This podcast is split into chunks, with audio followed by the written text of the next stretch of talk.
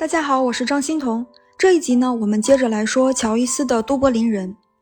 第五篇故事呢，名叫《赛车以后》。开篇描写了赛车的情景。一辆车的车主是赛古安，名副其实的富二代。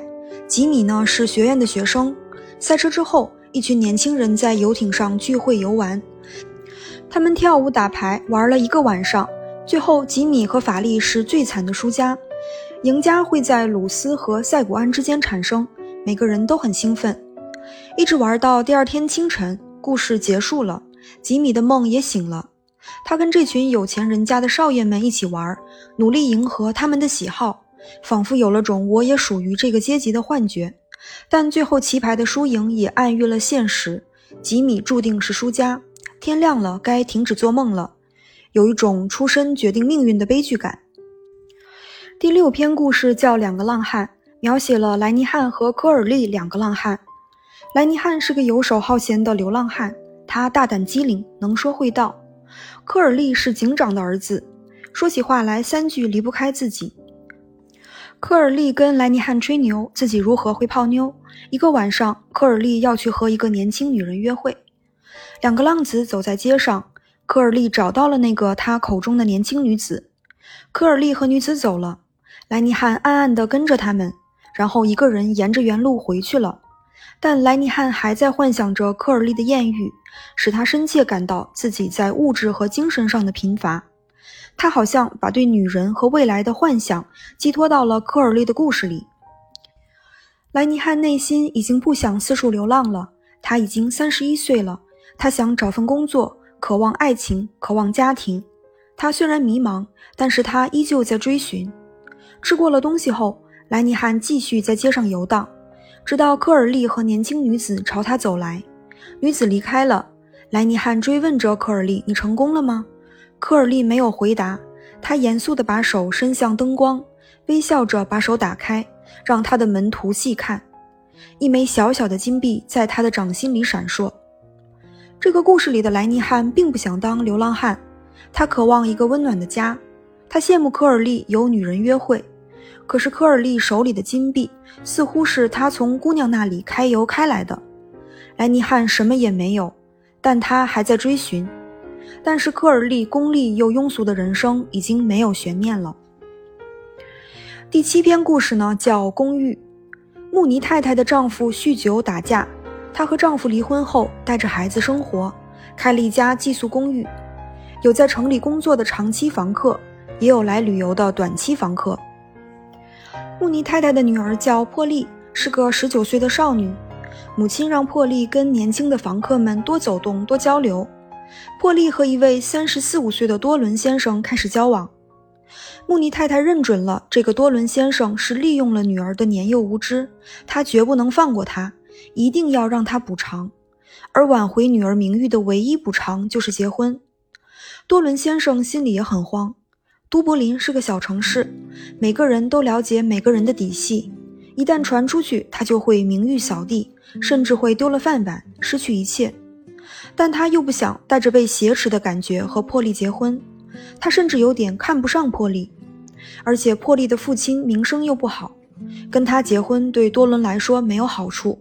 所以说，结不结婚，他的人生好像都要完蛋了。穆尼太太来找多伦谈话了。破例一个人哭哭啼啼，不知所措。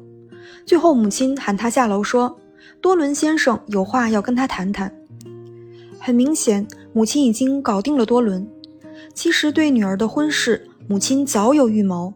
她看准了工作不错的多伦先生，然后让女儿多和房客们走动走动。女儿看似单纯，其实是领会了母亲的用意。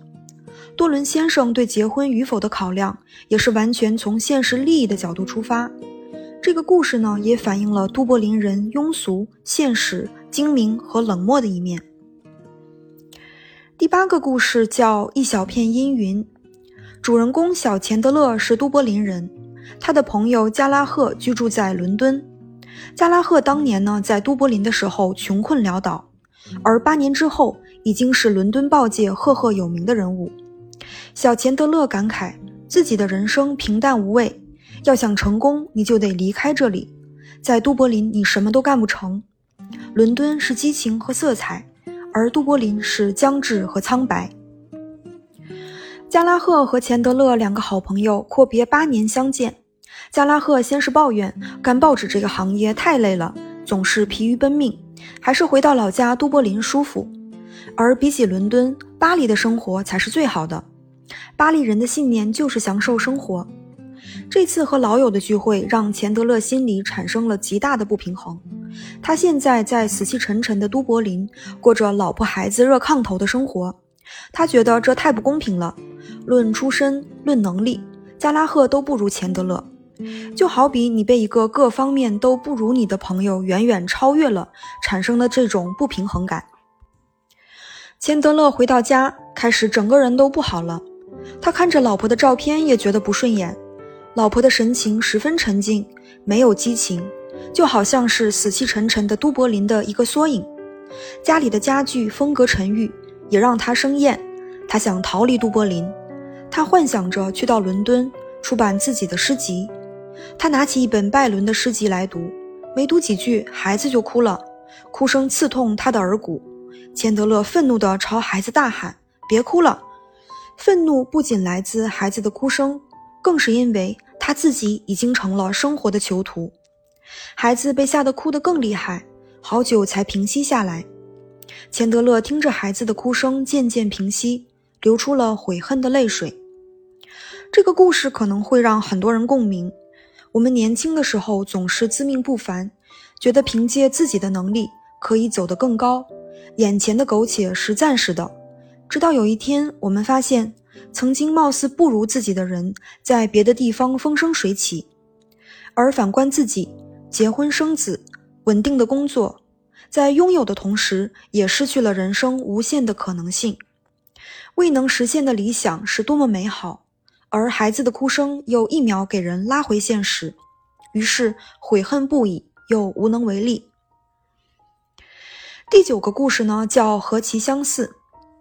小职员法林顿有个经常压迫他的上司奥莱恩，奥莱恩经常对着法林顿怒吼，指责他的工作。法林顿对上司的愤怒越积越深，就要爆发出来。他很想跟人干上一仗。他一生中所有的屈辱都在激怒他，恨不得冲着老板的脑袋就是几拳。但幻想归幻想，现实中他还是要老老实实的上班，被老板数落。之后回家呢，再数落儿子，向老板数落他一个架势。他和老板顶了一句嘴，要么低下头道歉，要么被老板打压得更厉害，要么离职，承受巨大的经济压力。一头是深渊，一头是高墙。这个故事和上一个故事很相似，都是描写小人物，反映了很多自尊心很强，但是无法改变现状的普通上班族。外在逆来顺受，内在是咆哮的野兽，想要有尊严地表达出自己的情绪，但是却无法承担它带来的后果。一腔怒火无处发泄，只能拿最亲近的人出气，想将这个困局怪罪给婚姻和孩子。但归根到底，是对自己的人生悔恨不已，又无能为力。第十个故事呢，叫《泥土》，写的是一个普通工厂女工玛利亚的生活。她下班后去一个家庭当保姆，这家人也把她当成家人般看待，并且邀请她共度万圣节。在万圣节的游戏中，大家蒙着眼睛去摸礼物，有人摸到了祈祷书，有人摸到了水。有人摸到了戒指，轮到了玛利亚，她摸到了又湿又软的东西，但是没人拿掉她眼睛上的布条，而是让她重新选一个。于是她又摸到了祈祷书。雇主家的太太说：“看来玛利亚可以去当修女。”这个看似呢是一个温馨的故事，但其实透露出来的是一个底层女工注定的命运。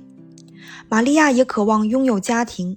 但她出身卑微，不得已单身，生活单调，始终和中产阶级之间有隔阂。她摸到的礼物是泥土，泥土在爱尔兰象征死亡。这里呢，也暗喻了玛利亚的人生已经失去了活力。那我们下一集接着来说都柏林人的最后五篇。好的，谢谢您的垂听，我们下期再见。